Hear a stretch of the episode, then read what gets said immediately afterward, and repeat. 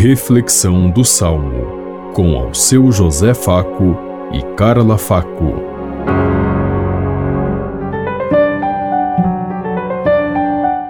Paz e bem a todos os ouvintes que estão em sintonia conosco neste dia, na meditação do Salmo 97.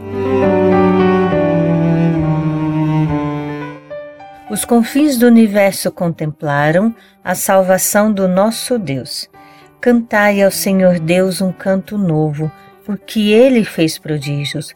Sua mão e o seu braço forte e santo alcançaram-lhe a vitória. Os confins do universo contemplaram a salvação do nosso Deus.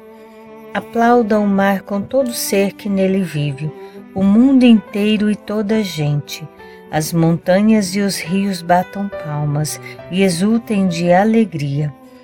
Os confins do universo contemplaram a salvação do nosso Deus. Na presença do Senhor, pois ele vem, vem julgar a terra inteira, julgará o universo com justiça e as nações com equidade. Os confins do universo contemplaram a salvação do nosso Deus.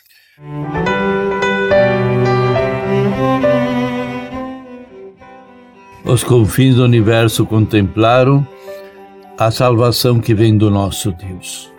Como já falamos antes, a salvação de Deus vem através de das nossas ações, do nosso compromisso, da nossa responsabilidade, que é assim que Deus nos propõe que nós possamos ir em todos os cantos e lugares levar a boa notícia, mas acima de tudo, ser boa notícia para todos, ser presença viva, se revelando e se manifestando.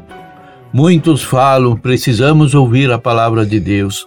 Precisamos sim ouvir a palavra de Deus, porque é ela que nos indica o caminho e nos ilumina. Mas nós precisamos também fazer acontecer a palavra de Deus, realizar a palavra de Deus. Oração e ação são os dois caminhos para levar a salvação e a vida. Não adianta nós ficarmos de joelho diante de um incêndio se nós não pegarmos água ou fizermos alguma coisa para conseguir apagar o incêndio. Levar a palavra de Deus é ir, agir, estar presente, modificar a realidade, transformar o mundo onde nós estamos ser sinal de vida e libertação. Pensemos em tudo isso enquanto eu lhes digo. Até amanhã, se Deus quiser. Amém. Você ouviu Reflexão do Salmo com ao seu José Faco e Carla Faco.